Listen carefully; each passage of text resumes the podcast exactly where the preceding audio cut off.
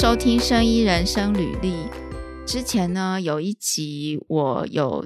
嗯、呃、说了一个那个医疗器材产品设计的流程，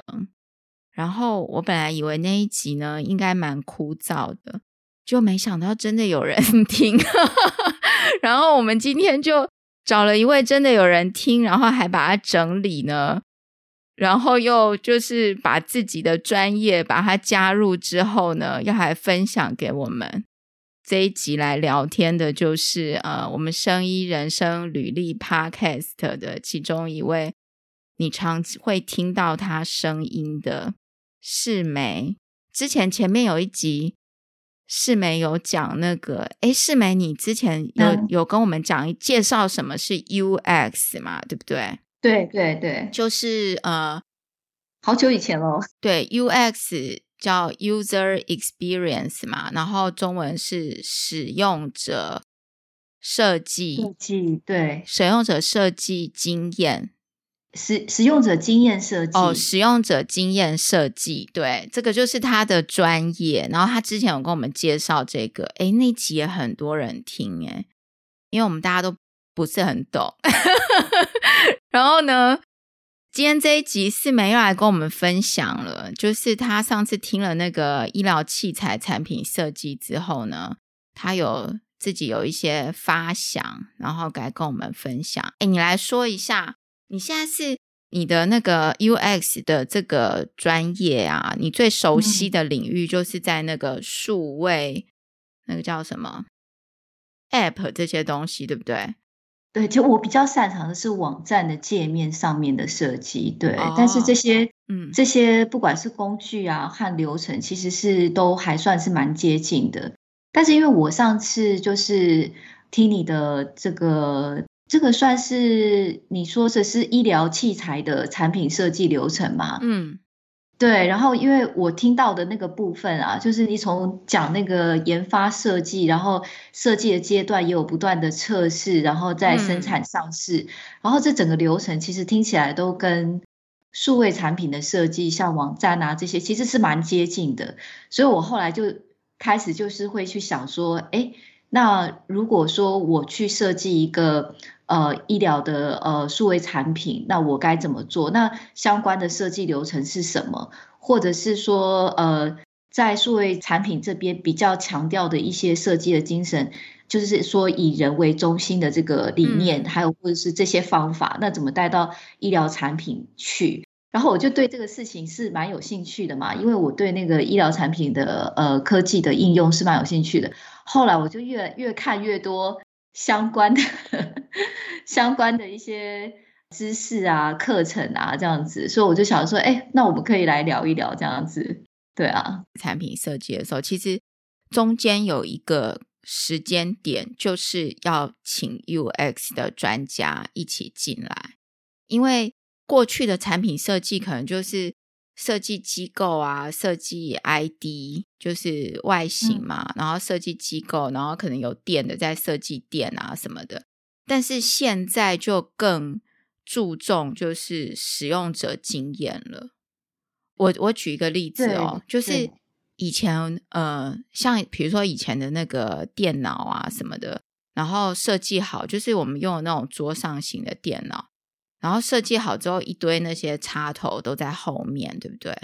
然后每次我们要去插的时候，都要趴在地上，然后去 插那些插头。可是现在这几年，大家就比较有注重到这个使用者上面的经验了。我不知道比喻这样对不对？现在的插头就会在前面了。对对，其实这比喻蛮好的，就有点像那个在那个。那个学 US 那个学生的教材里面最经典的一个照片呐、啊，嗯，就是那个番茄酱的那个呃罐呃番茄酱那个瓶罐的设计，就是以前的番茄酱，就是我们拿那个番茄酱，不是上面有那个开口，嗯，那如果说在以前的人他在设计的时候，他可能只想到外面的包装、外面的标签还是什么的，怎么样让这个东西看起来比较好卖或吸引人嘛，这样子。但是如果你把呃，使用者的使用经验带进去的时候，你才会发现说，哎，现在有一些呃，现在那个品牌的包装，它就把它改成倒过来，因为其实我们平常放番茄酱的时候是哦，是倒着放来放。对，倒着放，现在是比较很多倒着放的设计了嘛。但是很在之前的时候，可能就没有把这个我们在用番茄酱的这个呃这个经验里面，我们并没有去观察。其实我们最常、最最方便的一个方法，其实应该是把它倒过来放。所以我们下一次再拿的时候，就不用一直去好像要去摇摇晃吉他这样子嘛。所以那个就是也是一个蛮经典的一个类似像是教材了吧。这样子，嗯，就是我说，就是学这个 US 设计的这个教材里面，常常会看到分享的一个图，就有点还蛮接近你说的这个这个例子。对，那你说这个数位数位产品的 UX，嗯，呃，还是我们我们可以先听你说一下数位产品的 UX 的一个流程是怎么样？对啊，我是在想说，可能我们还是讲一下，因为、嗯、呃，所以我我我有跟你提嘛，我就是设计了一个小小的一个呃范例，就是说，如果说我们要去设计一个呃远端看诊的一个手机的 App，那如果说你有这样子的一个。案子要做，因为我想到这个案例，是因为那个我自己正好在找那个远端看诊的那个 app，然后我就所以我就设计了说，而且我就想要说，那个疫情过后，那会不会有一些人就不想要用手机做远端看诊，然后又会去诊间？那我就想说，哎，如果说是。呃，业主或者是医院单位，他有这样子的一个远距看诊的服务，但是使用者他却不太愿意去使用，或者是在疫情过后之后，他就呃，大家又开始跑往医院跑，就造成就是医院的不必要的一个人力的耗损的话，那那为什么他们不会去用这个 app？所以我就是在想说，那如果因为正常来说，我们在设计一个东西的时候，都是有一个任务嘛，那我们可能想要解决一个问题。我就先设计了这样子一个情境，呃，如果是设计团队面临到这样子的一个呃任务的时候，就是说怎么样去提高，就是民众去使用这个远距看诊的这个服务，或者是用使用他们提供的手机也好，那他会做什么？其实它的基本的流程跟你上次在 Podcast 的里面介绍的流程其实很像，我们也是一开始就是要研究。那其实，但是研究的部就是研究说，哎，为什么为什么人家不要用？为什么觉得它呃不好用？为什么他觉得我直接来医院方便一点？所以，那在最开始的一个前端，他的研究就是比较大量的，可能是使用观察啊，或者是使用访谈呐，你比较能够。呃，比较能够了解说，哦，是为什么他觉得这个东西不好用，嗯，所以说，哎，他要来看诊，又是是不是有一些什么样的因素，呃，或者是他之前的经验，那他之前看诊的经验，呃，哪一些经验让他觉得说，哎，我这样子，呃，预约问诊很方便呐，可是你现在叫我用手机之后，是哪一些的部分让他感受到说，这个没有之前好用啊？呃，或者是说，哎，他是不是看诊完之后，他就很方便领药？那可是我用远距问诊的这个 app，那变成说，是不是我呃问诊完之后，并没有相对的配套措施？那比如说像在那个 UK 的话，我不太确定台湾的状况。那在这里的话，就是你远端问诊完之后，是如果有那个呃医嘱的那个用药，那。呃，它就是系系统会连线，所以说你附近的药药局都看得到，是不是？就就可以去领药了。哦，所以你不需要 OK。哎，这边这边我先我先再把它了解一下，就是说我们现在举一个案例是远端看诊的 App，然后这个 App 呢，就是它本来疫情的时候用来远端看诊，但疫情结束之后，这个 App 的使用就下降了。所以我们现在要去了解，透过一个流程去了解，怎么样对这个 app 进行改善嘛？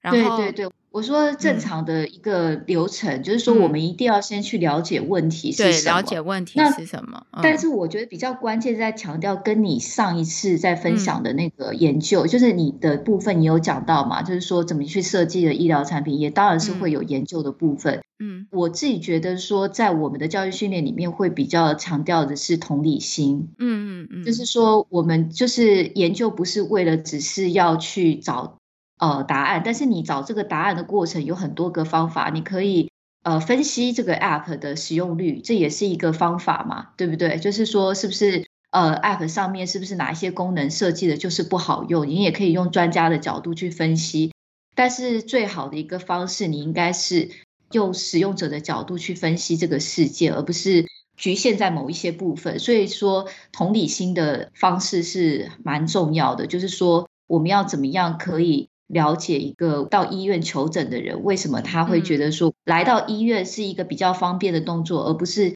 叫我用 App 是说，哎，其实他是想用 App，可是是因为你 App 设计的不好，或者是一些其他的配套措施、嗯、哦。我其实我是慢性病患者，然后我常常我问诊完之后，我就还很方便拿药啊，哎，或者是他有情感的因素，或者是呃，他因为他喜欢呃跟医生哦，跟跟呃医护人员，他可能常常来这个医院，他很亲切，所以他可能在这个他也有可能他也有情感性的这个。这个需求就是说，一个人他会去决定一个动作的时候，可能还会有一些相关的一些因素，所以说会比较常建议的一些呃研究方法是能够进行使用者的访谈。那当然，使用者访谈是一个非常耗费人力时间的这个，肯定要花很多时间呢。对，所以问卷调查也是常用的方式，嗯、但是我觉得问卷调查在如果经费许可的情况之下，访谈啊，或者是实地。实际的观察，这一些会是得到最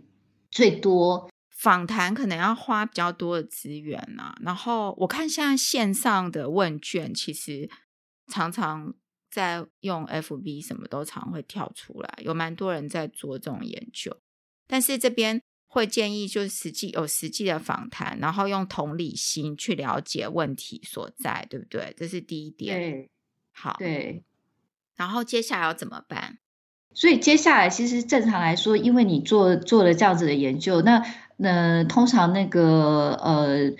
呃，像那个使用者设计的团队，它都会产生一些比较制式的一些呃图表。那比如说使使用者人物志啊，或者是同理心地图。或者是他会画一些表格，去让呃他的团队，或者是对这个呃专案相关的研究人员去了解他的研究成果。那这个动作其实是蛮重要的，因为你去做研究的时候，应该是要让呃你的。因为一个团队里面不是只有只有你嘛，但是如果说只有你了解哦，这个看病人的他真正的一个需求是不够的，你必须要让你的团队，你去必须要把这个使用者的这个视角、他们的需求、他们的感受、他们的问题，也能够让你的开发团队也去了解。所以说，能够去使用一些好的一些表达方式，让你的团队去理解是非常重要的。所以，比如说你是这个问题是来自于临床的一个问题。比如说某个医疗的用品不好用，比如说，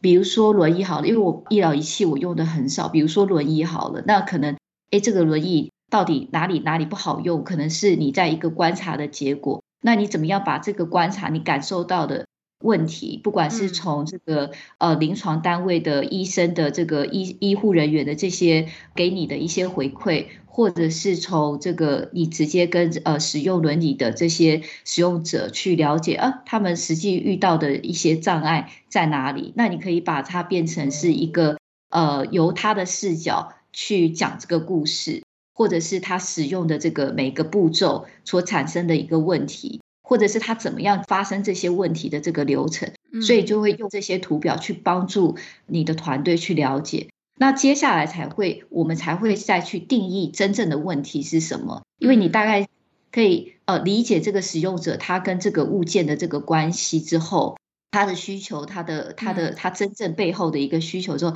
我们才会去真正的去定义这个问题。那可能哎，你因为你了解使用者，可能常常就诊的人，我我在想了，比如说他倾向不要用手机。呃，问诊的那比如说，呃，老人家他可能他这个族群他反映就是说，哎，你这个本来的这个手机的 app，他不是不想用，可是呢，你把他的呃字体啊或者是按钮啊都做得很小，那他不喜不是很喜欢看这么小的一个呃字体或者是按钮，他就觉得哎打电话好像比较简单嘛，而且现在手机打电话也很简单，那打电话预约他不是就是你可以跟他讲，或者是好像呃预约的电话里面可以直接设定。这边这一个真的是现在的问题，就是字很小这件事情。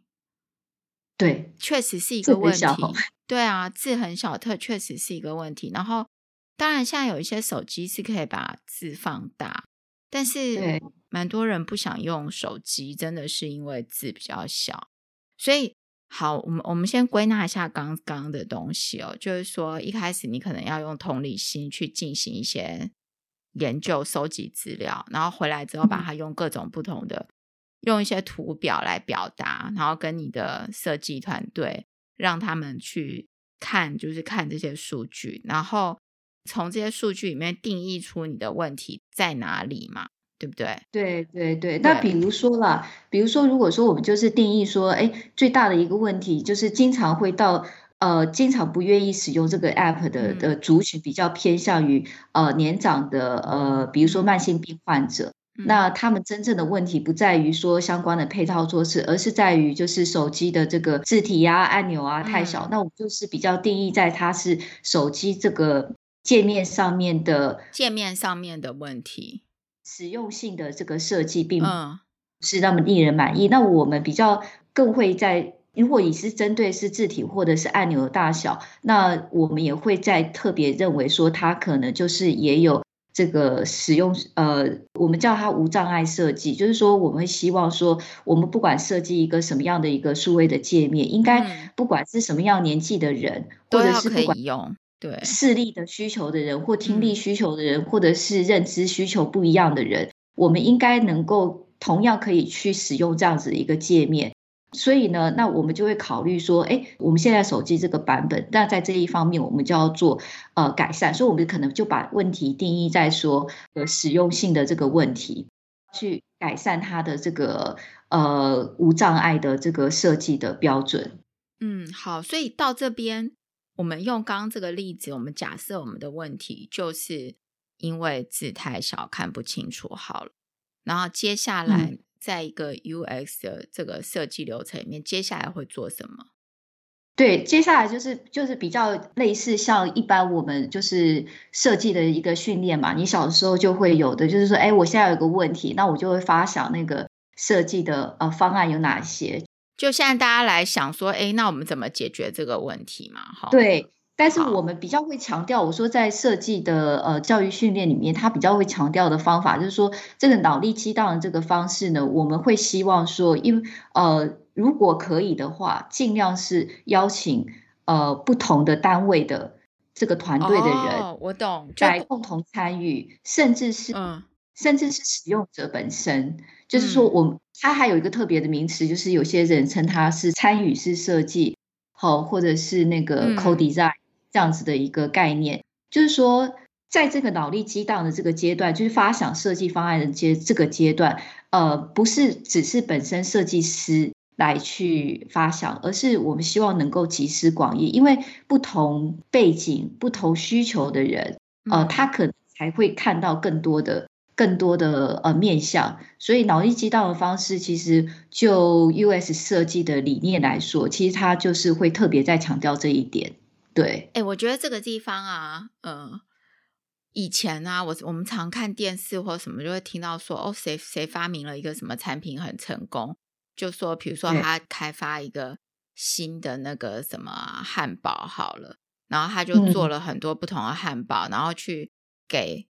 自己吃嘛，然后自己吃觉得好吃，然后后来又拿去给不同的族群的人吃，然后有的人觉得不好吃或什么，嗯、然后他又回来改他的汉堡的这个调他的配方啊什么的，对，有点类似像这样。但是你现在是说他一开始在做汉堡的时候就邀请大家一起来一起来讨论怎么做这个汉堡，他可能就是说他可以在。在这个前期，你刚刚请大家一起来吃，已经是试吃的这个阶段了。对，已经是试吃。以前传统的过去是这样子，哎，对。但是你可以做的事情是，我可以找一些，哎，比如说小朋友也好啦，邻居的一开始就来讨论，呃，叔叔婶婶也好啊。嗯、那我们让不同的年龄层的人，哦、嗯，或者是不同背景的人，嗯，我们一起来发想有有哪一些口味，好，会有哪一些造型。小朋友可能很有创意，他可能想到不同形状的汉堡，可能更吸引人。嗯那可能专业的厨师，好，或者是呃年长的人，他们生活经验很多，或对食材的呃想象也可能很丰富。嗯，那他可能也有一些不同的一些想法。那我可能哎，如果我只是用我自己的生活经验去创造一个汉堡，那就我个人所知，或者是我自己的创意发想总是有限嘛。那如果我可以集思广益，那比如说小朋友的视野，他可能他想到的这个汉堡的大小是不一样的，甚至他可能想到汉堡的形状是不一样的。哎，可能就会产呃生产出有意想不到的东西出来了。对对对对，我懂。所以这边这个地方比较是自由提出自己的想法跟创意，就尽量不要被局限。好，我们在这个阶段，假设我们现在已经找了很多人来，然后讨论，然后得到了一个，就是说大家已经有一个有一个雏形出来了，然后接下来呢？对，所以就是有点像你讲的，就是说，哎，这么多个呃汉堡的 idea，那我们怎么、嗯、就是我们不会每一个 idea 都做？那当然就是我们会去做一个评估嘛。那这个评估就可能来自于说你得到的资源，嗯、呃，还有可行性。嗯、那可行性里面的考量就是说，你可能技术的范围啊，比如说，哎，我觉得那个三角形的汉堡像一个。像一个金字塔型的汉堡是非常非常吸引人的，嗯、可是可能在技术层面上无法突破，嗯，或者是你的技术层面并无法支援。比如说像我的团队，那如果说我的团队大家都呃都只有设计师的背景，但是我想到一个功能是一定是需要呃工程师，或者是我没有办法就是用呃资金的方法去。呃，请到专业的人去跟我一起合作的时候，这些就是你专案的限制了。嗯，所以我们就会在这个专案的限制之下，时间啦、资源啊，还有能够投入的能力、技术这个考量，那你就可以评估出来，哎，哪一些汉堡的 idea 是可以行的。那所以我们就会挑出一两个嘛，那你可以去开始做个模型，好，或者是做个呃，以汉堡来说，你可能哎食材已经可以取得，去形成你的这个产品的时候，那你就可以把这个。我们会是叫 prototype，就是说还没有到完整的这个阶段，但是已经是可以让呃消费者或者使用者可以知道说，哦，这个大概就是这个样，那让他试试看看或看到。嗯、对，嗯，这边开始有一点比较能够了解了。这边就是从刚才自由脑力激荡讨论的时候，然后要去收敛出选择可能几个，先来把它做出原型出来。然后这边就会有最小可行性产品的概念，对不对？对，跟你上次在在那个对呃在广播里面上次在有刚开始里面提到是一样的，我们其实用一样的词，就是呃 minimum viable product，就是一一样的词，就是说只要你这个产品已经到了一个可以让呃你的终端的消费者、终端的使用者大概知道说哦。可能是个怎么用，它可以试用的这个阶段，那这个东西就可以拿来做一个测试了。那如果是手机的 App，那通常就是可能是呃互动的这个 interactive 的 prototype，就是可以互动的这个模拟的这个呃界面，所以它可能一些主要的按钮是可以按下去的。那按完之后，使用者比如说你请他就是说。呃，比如说刚才的问题是像，比如说呃问诊好了，那比如说我要能够拿这个 app 可以预约跟医师问诊，那你就可以把你设计出来的这个 idea 让这个使用者用用看，诶，是不是真的有比原来的好用这样子？但是它不是真的已经做完的这个 app，它只是一些模拟的画面，但是已经足够可以让。呃，使用者大概知道是大概是怎么样操作，所以你就可以得到立即的一个呃回馈。那如果说，哎，这个回馈告诉你说，哎，这个的确好用多了，那你当然可以继续下去开发。那还还会经过很多的测试，因为你的你的 idea 呃比较确定了，的确是这个方案是比较可行的。那呃民众的满意度也是比较高的，但是你实际在真正在制作的时候，可能还有很多东西要测试，比如说，呃，你要精致化，比如说字体啊，或者是按钮啊，或者是颜色啊，怎么样让这个让年长的或一般人会觉得说，这个呃，的确这个界面上面看起来是轻松，就是可以轻松的去使用它，所以你可能还是会有一些比较小主题的一些测试，不管是按钮的使用啊、按钮的配置，甚至是上面的标签，什么样的语言让呃一般使用者觉得哦简洁易懂，这些都可以作为测试的范围。呃，刚才我们如果又回到那个就是远距看诊的 App 来讲的话，在这个地方我可能就是刚刚我们讲的问题定义在说字太小嘛，然后我们后来我们就会讨论说怎么样把字弄大，或是不管字大或小，就是要可以看得清楚，然后愿意去使用它，然后经过改善之后，在这边做一些改善之后，就可以进行一些。测试嘛，可能去改程式或什么的。嗯、那我有一个问题哦，我改完之后，嗯、是不是我还要再让我要怎么样，就是丢出去试用吗？然后我才正式 release 一个新的版本。其实基本上是很多的测试，嗯，所以你应该是改完到 release 之前，你就应该要再做一次测，就应该要再、嗯、就还要再做一些测试嘛，对不对？对对对，对其实呃，其实这个领域它比较常讲的就是 test often，就是尽量是常常测试的意思嘛。对对对，嗯，因为因为其实医医疗产品可能没有办法就是这么频繁，可是相对的呃，数位产品它就是从小到大的问题很多，所以它可以测试的范围也很广。像很小的测试，比如说一一个小图案设计的合不合适，能不能，比如说哎。我我那个字太小，我是不是可以给它用成是图案，反而比较容易懂？因为比如说你画个电话号码的那个图案，嗯、大家一下就知道哦，这个就是打电话嘛，哦，这个就是看诊的那个视讯的按钮。嗯，那可是这个按钮到底设计的是不是一般人都可以懂？这个的确就是一看我就知道。一按它，我就可以讲电话；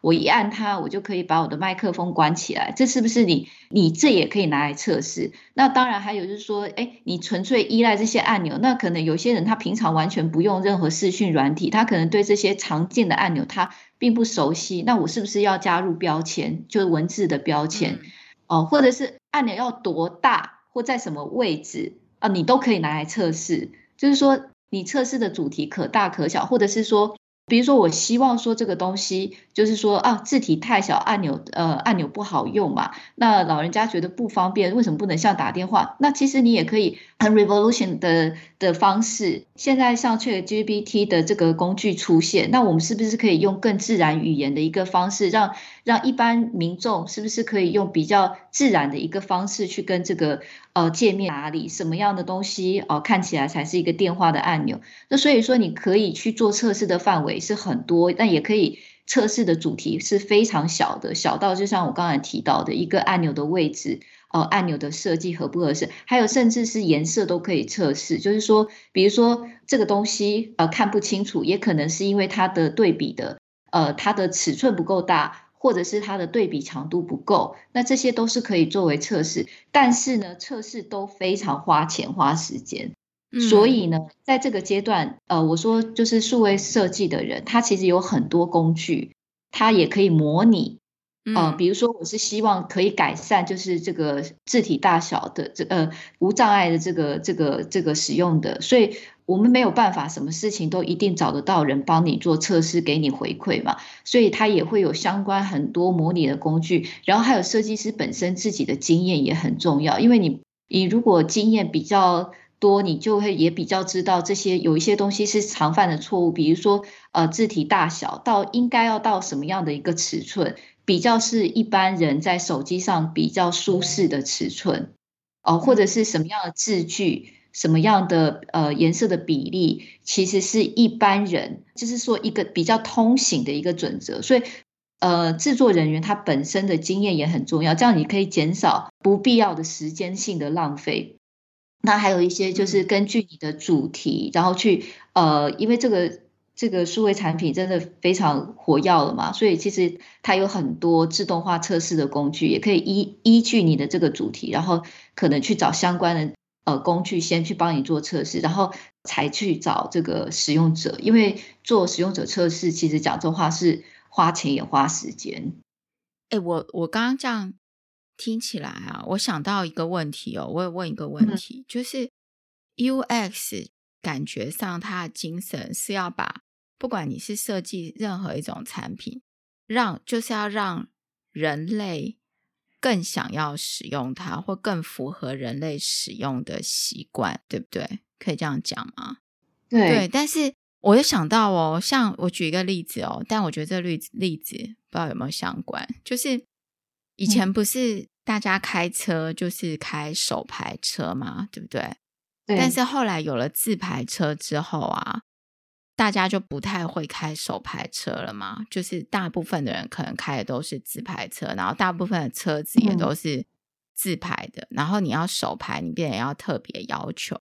但是这个自排车的设计的确让大家更爱开车，或更能够去开车。但是开车的能力变差了耶，就是 大家 开手牌能力变差了。所以这 UX 弄到极致会怎样？这样是这样，一定是就是、哦、嗯哦，我懂你的想法，就是说、嗯、呃。我们发明了很多工具，然后让我们的生活变方便，但也有可能在方便之余，我们某一些技能丧失了，是不是这样？对啊，对，对。但是我其实不担心，哎，就像说，呃，比如说像 ChatGPT 出来之后，它是不是就是好像可以很快的帮你，好像回应很多问题，然后整理很多资料，甚至文案撰写啊，还是什么的，哦、或者还有就是画图啊这些。呃，功能马上就帮你产出好像你要的图，呃，我我自己觉得工具归工具啦，但实际上我觉得人的特质就是就是有就是人类就是有不断创造的这个能力，所以就是可以适应这个呃时代的一个变化，不会说因为一个呃机器生产出来，然后我们就失去了。呃，某一种能力，只是说形式改变了。比如说，呃，Facebook 出来，那方便了我们可以这样子远距呃聊天啊、沟通啊、分享啊。但是不代表就是说我们呃失去了就是嗯、不知道如何社交的能力。但是当然也有相对的，有一些人可能也会因为一些呃工具的产生，然后影响了影响了他某一些能力的。呃，发展也是有可能的，所以我觉得这个就是也是一些呃，我们在设计一些产品的时候，设计师自己也有这个责任，去想想看你设计的产品到底会造成什么样的问题，不管是身心灵的，比如说你设计的字这么小，那嗯，是到底有多少人可以呃舒适的使用它，会不会造成人家眼睛的负担？那当然，还到大的，就像你讲的，我把一个东西设计的很自动化，汽车设计的非常的自动化，那我到我带给使用者是一个舒适的感受，就是让他觉得哦，我可以轻松的享受这个旅程，不用好像我自己很很辛苦劳力的，就是跟这个机械。呃，奋战个几个小时，我才能够到达目的地，而是我可以很享受这个旅程。嗯、那在他在享受这个旅程之际，他还可以再获得什么？所以我觉得，就是要设计人员不断去呃，也要自己去不断的质问自己，你创造出来的东西到底对你的使用者产生什么样的一些影响？短期的也好，长期的也好，但这也是设计的人他的社，我觉得也是社会责任呢、欸。嗯，这样子，哎、嗯。很会解释，这个解释很好。有啊，这一段解释的不错啦，我觉得蛮，我觉得这段解释的很好。好啊，哎，那我们下一下一部部分来聊一下，就是，嗯，你说刚才的这个数位产品设计的 UX，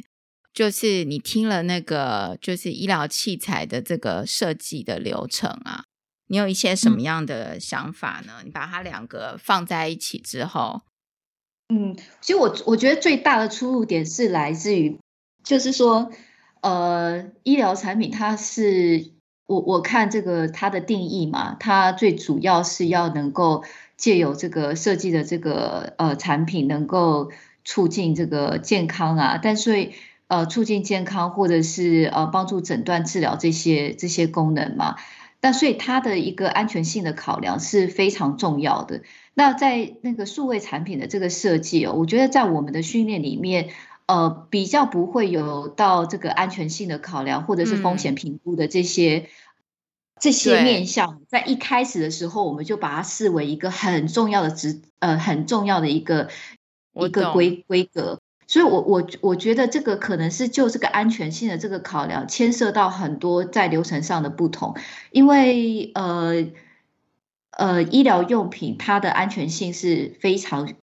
是最高的安全性跟有有效性，对，是放在最前面的。对，所以它就会有相相关的一个法规去约束这个制造者哈，或者是生产者。嗯、那所以它不管是法规啦，那或者是它甚至还要有呃相关的一些呃验证，然后甚至它有一些就是你在比如说上测试的时候，它有很多严谨的流程，甚至到比如如果是要做临床测试，嗯、那我看它的这个要去相关遵循的这个不管是法规，甚至是流程测试的这个参与者的安全。呃，权益这些东西，它都有非常严谨的规范，甚至还有在测试之后它的一些审核标准。因为这些东西，它不仅是要去呃得到，就是说，哎，哪这个东西到底有没有效，有没有好用而已，而是它还要符合这个最低法规的这个需求，然后取得认证。所以它在这些流程里面，它都相当的严谨，而且有非常多的这些规范。那在这个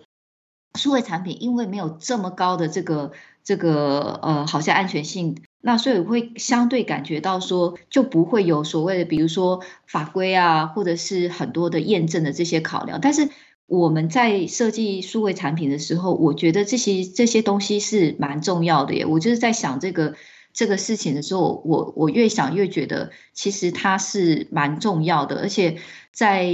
呃很多数位呃数位的这些科技啊，或者是 AI 啊这些东西。呃，通通都带入了医疗领域的开发嘛？对，现在你提到这一个点啊，现在医疗器材也有，就是软体的医疗器材，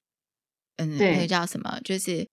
software as medical device，就是它是一个软体，嗯、但是它被定义归类在医疗器材的领域。对。因为我有看哦，比如说，呃，比如说我们呃医生他可能也会呃需要用到软体，因为现在都数数位化了嘛，是，是那所以他可能借由软体，他可能要去呃收集资料作为诊断的一个依据，哦、嗯呃，或者是作为治疗的一个过程里面，他可能会用到的一个呃这个软体，他可能会帮你做一个计算或判读，嗯，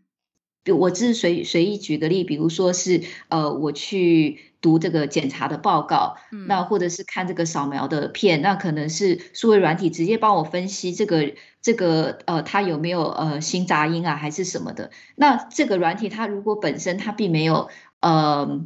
它如果说没有经过一个严谨的一个设计的流程，或者是它有造成医护人员他在因为操作这个软体而造成说，哎。这个东西可能容易输输入错资料，比如说你按钮设计太小好了，那或者是说让人家误以为呃我已经把资料输入了，诸如此类的，那可能就会造成这个呃，比如说误判啊，诊断的误判啊，或者是或者是你有一些紧急的措施，哎，没有马上立即的一些反应，所以我觉得。呃，在数位产品的这个设计的流程里，其实这些东西是，其实跟医疗设计、医疗产品的设计，其实它应该是要，呃，一样，都是要开始考量这些，呃，相对应的法规也好，或者是，呃，像我看这个医疗产品，它有相当多的，呃，比如说，呃，验证，就是说，不，不是验证，这个叫做什么？嗯，认证啊，就是说，诶，它有符合这些法规，它才可以。算是符合一个安全性的指标，好，或者是这个产品它是就像你的它的效力也好，它的耐用性也好，它有符合，它才可以得到这个认证，它才可以上市。嗯、对，那消费者他因为看到这些认证，他也觉得说啊。这些东西是是安全的，所以我自己就在想说，哎，数位产品其实真的也很需要，因为你看我们像现在越来越多用这个，我们用一些数位的这些 app 也好，去记录我们的呃，比如说我们的身体的一些数数据，呃，比如说血压啦，或者是糖尿病患者，或者是呃，像我现我在这边呃，很多那些呃 fitness 的这个。手机就是帮助你健康生活的这些东西，哦、嗯，体适能的 app 啦。对对，还有就是比如说像远端问诊，那其实我在去选我在去选用这些 app 的时候，我我我其实也会考量到说，哎，那这些 App 到底有没有符合某一个标准？比如说，它怎么去保护我的个人隐私？因为我会去分享到，比如说，我可能会分享到我可能我的。嗯，我个人的这个生理的这个现象嘛，那我不见得希望我的个人的隐私，比如说我是拿这个 app 去记录我的呃生理期的活动，好，那也有这这样子的 app 或者我的睡眠的活动，但是我不见得我希望被分享，对不对？所以我的资料怎么被保护？那这这样子的东西，虽然说呃。像在数位产品的设计，像像英国是真的非常重视个人隐私，所以呃，设计师应该多多少少都会去考量到呃个人资料的保护，然后也有相对的规范还是什么的。但是就是说，哎，但是你站在使用者的角度，其实呃，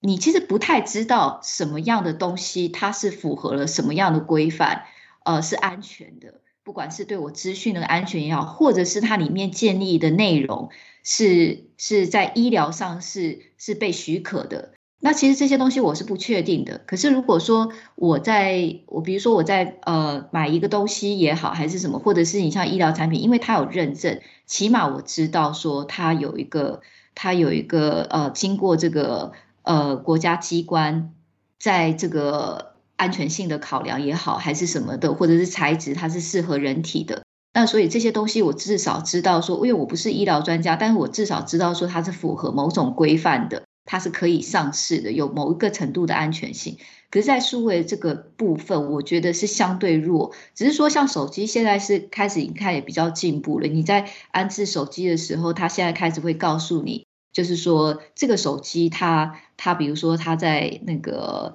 呃个资上面，它有哪一些会存取你的个资？比如说，它会存取你的呃地理位置的个资，或会记录你的使用习惯的个资，或者是它会告诉你你的这个使用习惯有没有分享给。给第三方好，或者给给这个广告商使用还是什么的，就是说现在开始比较有了，但是我觉得具体化的程度真的的确不如，呃，可能就是医疗产业，它因为它早期就是一开始就是对这个安全是非常重视，所以不管是在法规啊、认证啊，好这些流程上面，它的具体的讯息跟标准化的东西是非常多的。那在数位产品的这个部分呢，是有，但是我觉得具体化真的不够多，甚至像那个无障碍的这个部分，真的很多设计师真的都知道，像在这边，像在这边相关的这个，比如说就是各式各样的一些教学活动文件啊，或者是讨论啊，就是是非常多啦。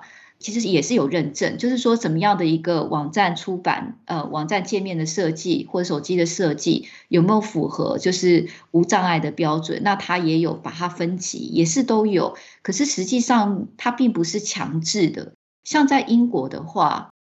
呃，英国就是说你出版一个网站，如果你没有符合无障碍的这个标准。那你没有取得认证，不是不能出版网站，你是可以出版网站的。它的政府其实是，但是他的呃，英国的政府是有去建呃建议，呃，如果是公共的，就是说你是属于这个 public sector body 的是的这个领域的，比如说你是公家机关，嗯呃，或者是学校，就是障碍的公家机关，台湾也是啊。对，你就要得到这个认证，大概二呃二 A 的这个 label，台湾也是有，但是呃，我台湾的呃等级我不是很确定的细节到哪里，但是英国的细节，因为我我我刚好有做到，就是呃，就是它的网站是是属于算这个是这个领域的，嗯，呃，它的细节的确是蛮多的。那以前我在台湾也有做网页的时候，也有去取得取得这个无障碍的认证。当时我的经验是没有这么多细节。如果说跟，但是我相信台湾它的要求也是不断的是在变化。但是不管怎么样，就算是像在英国，即使我觉得它的的确是呃要求的比较多，但是相对应啊，它也就是像无障碍这个部分是最为具体。可是其他很多东西并不像医疗产品，它有这么多的规范或者是细节。那所以我觉得说，哎，我就觉得，因为我听到你讲这个医疗产品的时候，我就觉得说，哎，我们就是身为这个学使用者设计的人，哎，多去学习一下，像呃医疗产品怎么样开发，它等于是开启了我一个更新的面向。比如说像专利的部分，那一天就是听你跟跟那个专利师有两位专利师的一个 podcast，嗯。对，然后我就觉得说，哎，关于专利的这个部分，我我们在那个设计的流程也不会去讨论。虽然说专利你不是不知道，你不是不知道它存在，可是因为可能我自己做到的案子是不需要呃申请专利，因为可能案件的形式太小，或者是公司的规模，这些都不足以让你去去就是考虑这个专利的这个部分。嗯，你像。你们在这个 podcast 里面有谈到那个为为什么像医疗的产品，它会考虑到专利，是因为医疗的产品它开发时程很长，你需要有这个专利去保护它。嗯嗯，对，那这个是一个很重要的一个东西。可是我们在这个呃数位产品的这个部分，在我说我们的教育训练部分，其实是反而相对缺乏，因为其实这样的观念应该一开始就要进来，因为。就算你是不需要，但是因为你知道有这样子的东西，那如果说你真的是有一个呃呃需要去保护自己应的时候，你就知道一开始你应该在设计流程里面，就像你要去申请专利，你应该会有的一些准备。这样子的话，呃，比如说你在设计流程里面应该要呃把你的设计流程都呃保留下来。好，或者是规格化，那这些都可以有助于你将来。如果说你真的这个产品是真的比较 popular，真的是有商业价值，那你也知道说怎么，就是你的东西还是可能还是可以拿出来去证明说这个东西你当初的呃发想的过程，因为你要去申请专利，一定要去证明你自己的呃原创性嘛。那或者是你技术的领先性，那你有相关的 document，或者说，所以说，我觉得专利这个部分其实是蛮重要的，甚至是我听到你们在讲那个专利，呃，就是一在初期的时候，嗯、你们不是有分要做很多事，对对，初期的时候，对，然后初期的时候，你们就有讲到说，哎，你们可以，我们可以去做一个专利检索。哦，对啊，要先做专利检索，对对，就可以帮助你想知道说，哎，这个东西是不是已经有人做过了，或者说你会不会去影响到别人已经呃，你不要生产一个出来的一个东西而侵权了嘛？所以我觉得，哎，这些东西很好啊，因为我在想说，其实。呃，很多 App，比如说大型的公司，嗯，呃，其实我后来查一查，其实他们的专利其实是蛮多的。那所以你如果去查了说这些大公司他们申请的专利项目之后，诶，我发现说蛮好的，因为它可以帮你，它可以帮你马上看到这个公司的优势，或者是这个产业它的竞争力的一个项目在哪里。对啊。这个也是在我们前面几集有聊到，就是对对对对专专利的这个去分析，然后做一些市场上的一些嗯分析。对，所以我觉得那一集对我很有帮助。就是说，嗯、呃，我我以前上过专利的课，可是那个专利的课其实是不是因为学 UX，是因为我去那个创新公司的那种训练的课程里面听到的。哦、嗯，对。所以，但是因为你知道，就是在你自己的工作的的这个经验里面，实际上因为不需要说，我也把它就是并没有把它带入说，哎，我一开始比如说去去要去分析一个呃，其实我刚刚不是有跟你讲，我们在创意发想的时候，是不是会发想很多点子？那之后我们就要收敛我们的哪一些是可行性方案比较高的一个东西，我们会去把它选起来去做继续的这个促进改善或者是制作嘛？那。哎，你有这个专利的概念也很好啊，那你就可以在这个阶段的时候，你就可以去呃，比如说我现在要去设计的是一个订房的呃网站相关的这个，虽然我可能是一个小公司或者是一个很简单的一个 App 的设计或者是网站，哎，可是你可以去这些大型的网站，比如说 A M B N B，你看一下它的呃商业成功经营的模式，它有哪些申请的一些专利，不只是可以。呃，像我过去的我，可能我只会想到说，哎，我去看他的这个这个网页怎么设计的，呃，他设计里面他采取的一些呃方法，那我可能觉得说，哎，这个是我要去学习的东西。可是因为我听了你们那个听了你们那个专利的那个部分的时候，我突然觉得说，我后来就再去看，比如说像 A M B N B 的这个专利的申请的部分，我就发现说，哎，他的确。更让我开阔了一个视角，就是说我如果在创意发想的部分，就可以先知道说，在这个领域里面，它有一些呃，已经有哪些专利了？是不是？不对，不只是有哪些中东西有专利，而是说，但我的能力不可能跟人家竞争专有有专，就是竞争专利或发发想出一样的东西。但是我就会发现说，哦，原来这个东西是很重要的，在这个呃思考点上，比如说像 a n b b n b 我得到的一个想法就是说，当我看他的那个专利申请的项目的时候，我觉得哎。发现说哦，对，如果说我怎么样，因为 Airbnb 它是可以让人让这个这个，比如说这个房东他可以这个呃让人家可以订房嘛，对不对？嗯、所以他就有申请的专利项目也有包含，就是说怎么样能够预测你的房源的这个呃价值。哎、哦，你是说他的网站上面的功能去申请专利哦？对对，就是我我就是我就后来就是有去看各个。哎，这个很有趣哎，这个我我也有用过 Air Airbnb，在国外找住宿的时候，对。可是我那次用的经验呢，这不知道可不可以讲，先讲出来好了。就是我觉得比较委婉的，如果是不好，我觉得 Airbnb 本身是有在 service，但是我那次的订房，我觉得就是他不知道怎么去，但这可能跟他网站没有关系，就是。我的那个状况呢，就是我订了一个房间，然后我到现场的时候呢，呃，那个屋主没有来，然后我就 message 他，text 他，然后屋主就跟我说，嗯、说他把钥匙放在门口的一个石头下面，嗯、然后叫我去搬开 那个石头，然后拿出钥匙，然后自己开门进去。嗯、但是我到现场之后，我发现我的房间是在一楼。然后，那一个石头就在我房间的门口，可能旁边不到五公尺的地方。然后我就打开之后，我发现下面没有钥匙。然后我就 text 他，他就跟我说：“哦，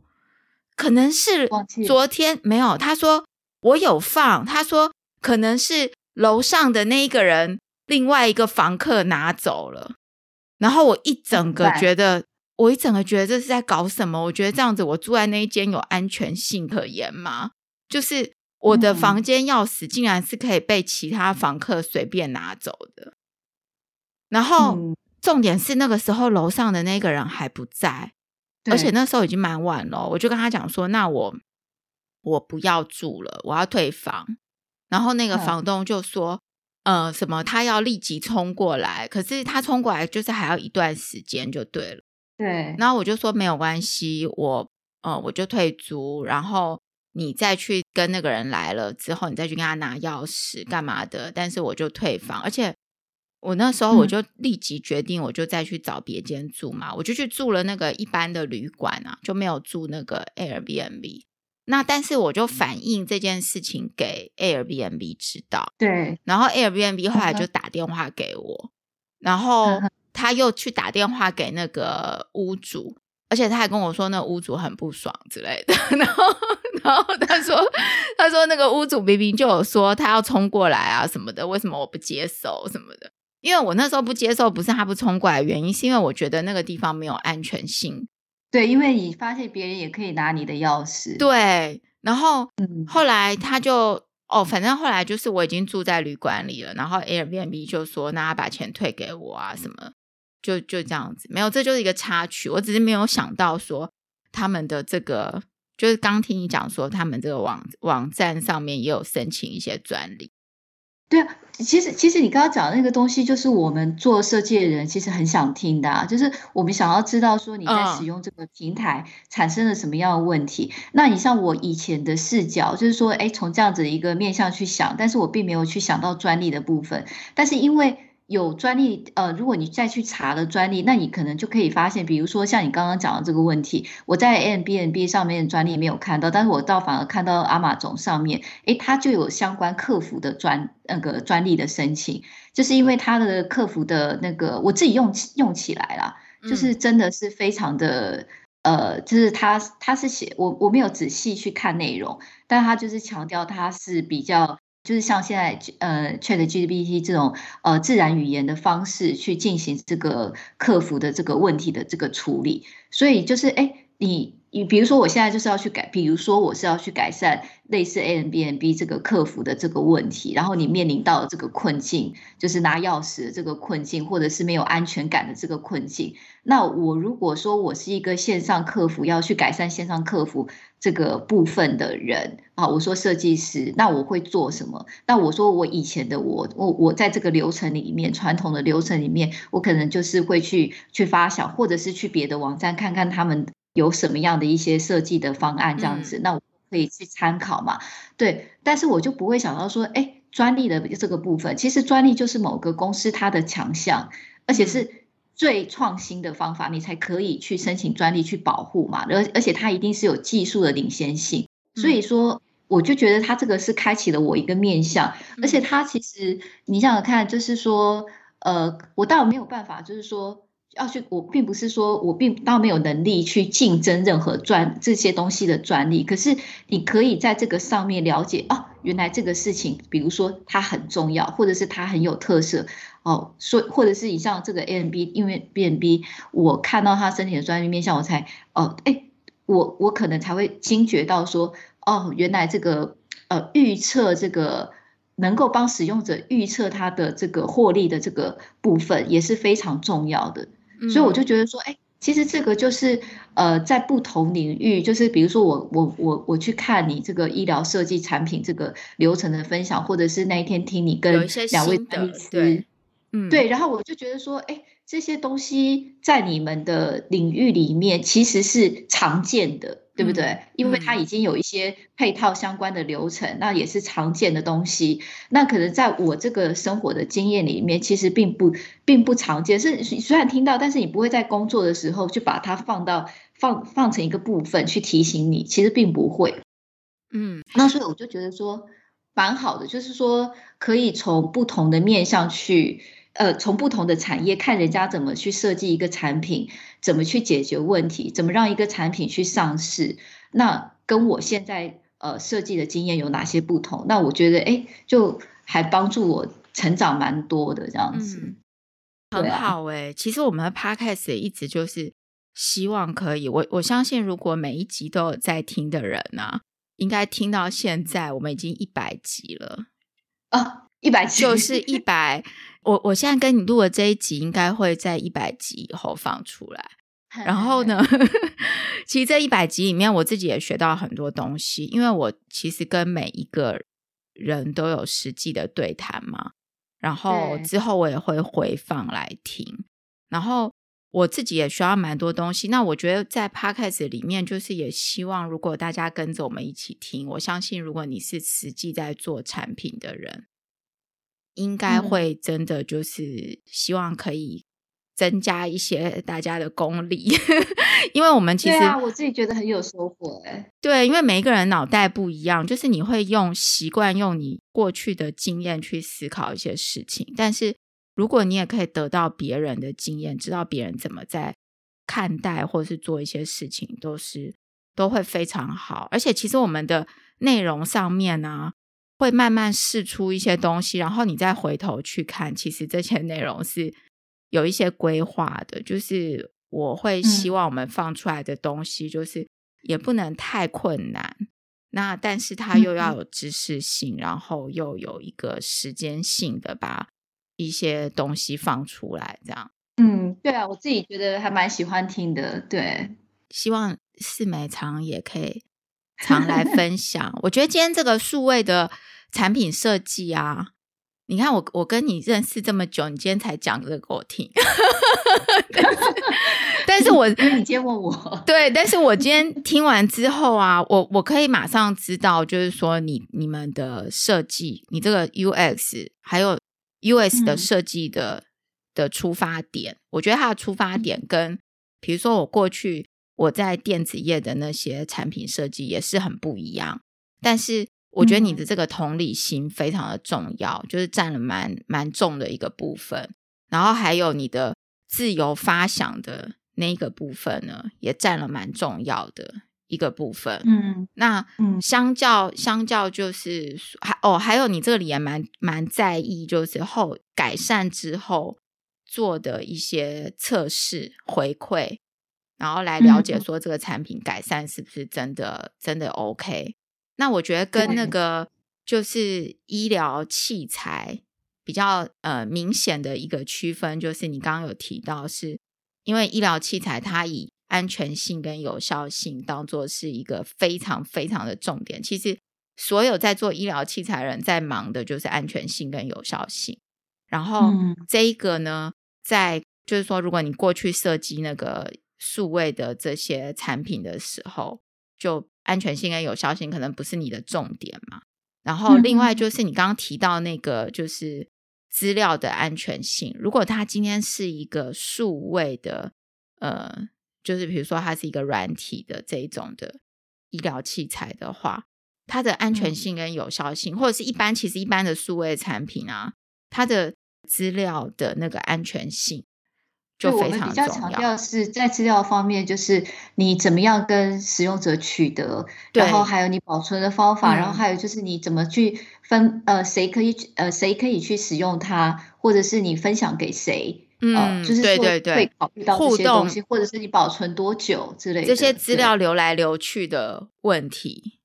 嗯，哎，我觉我觉得今天讨论这个，你有把这个就是稍微做一个。整理嘛，那还是就是等你把它整理更好之后，整理完整也不是更好，就是把它整理完整之后，我们在 Podcast 下面也可以放出来给大家阅读。好啊，好啊，我把我把那个设计的设计的这个基本上 US 会用到的方法，然后分享一下，嗯、然后还有就是我想到的。呃，这个流程里面，那跟医疗产品设计的比较，但是其实我在这个学习的过程里面啊，其实我发现就是说，呃，越来越多具体化的，就是有点像这个医疗产品，它本来就呃有一些规格啊，或者是法规。嗯或者是标准，嗯、然后在英国其实也有，但是因为这边的这个文件我还没有办法就是完整的去消化，嗯、所以我还我还没有去。没有关系，